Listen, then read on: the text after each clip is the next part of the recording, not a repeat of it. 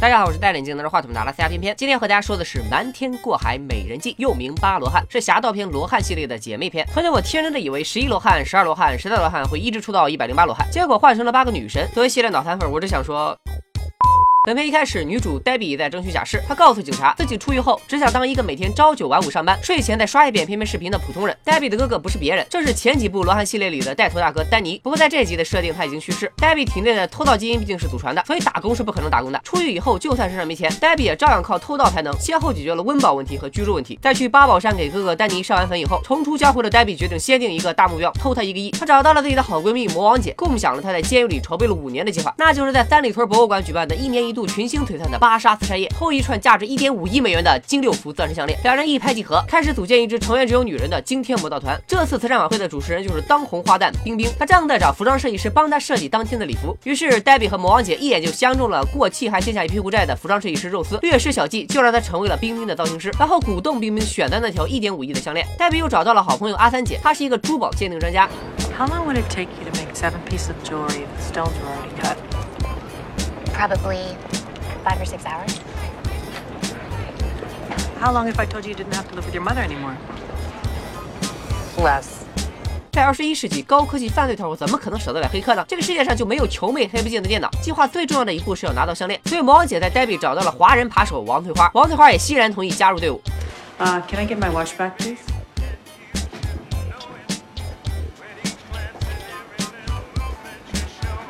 Thank you. And um, hers as well. 团队里还需要一个行骗经验丰富的帮手，于是黛比找到了以前事业上的合作伙伴香蕉姐。香蕉姐虽然已经金盆洗手当家庭主妇了，还是忍不住手痒，偷了东西塞满了车库。Explain all this to your husband? eBay.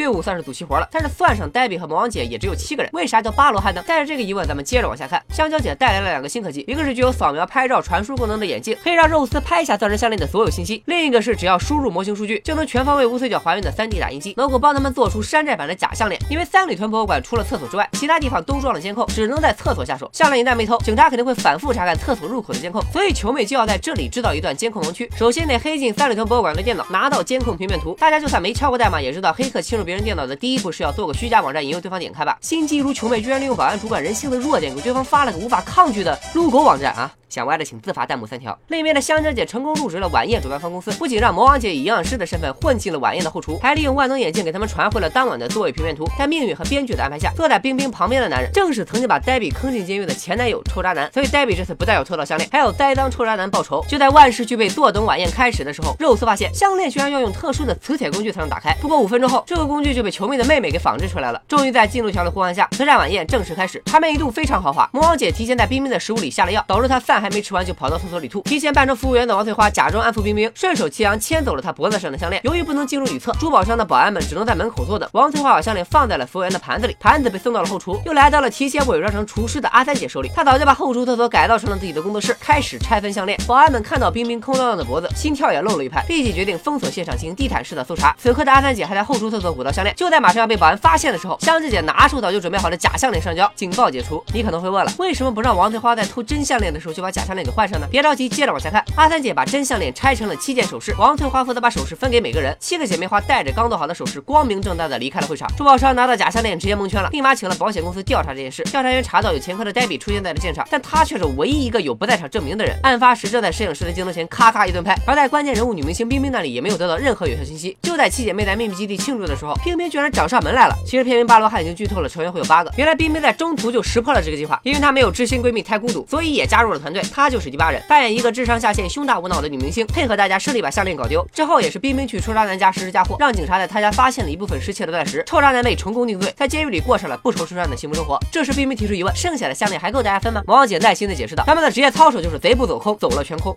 When you could steal?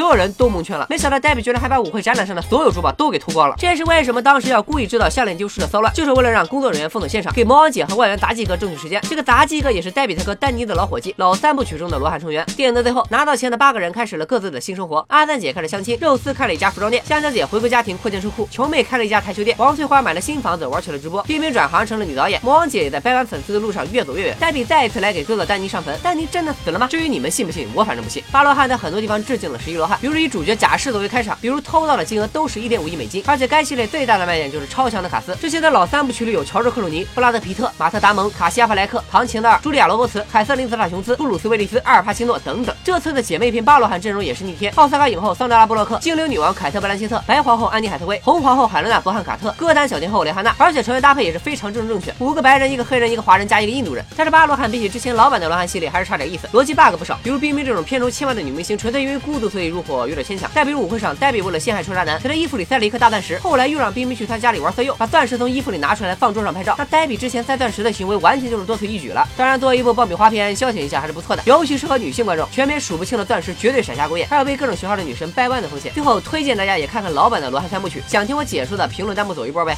感冒了啊，你们忍心不转发不收藏不投币吗？拜了个拜。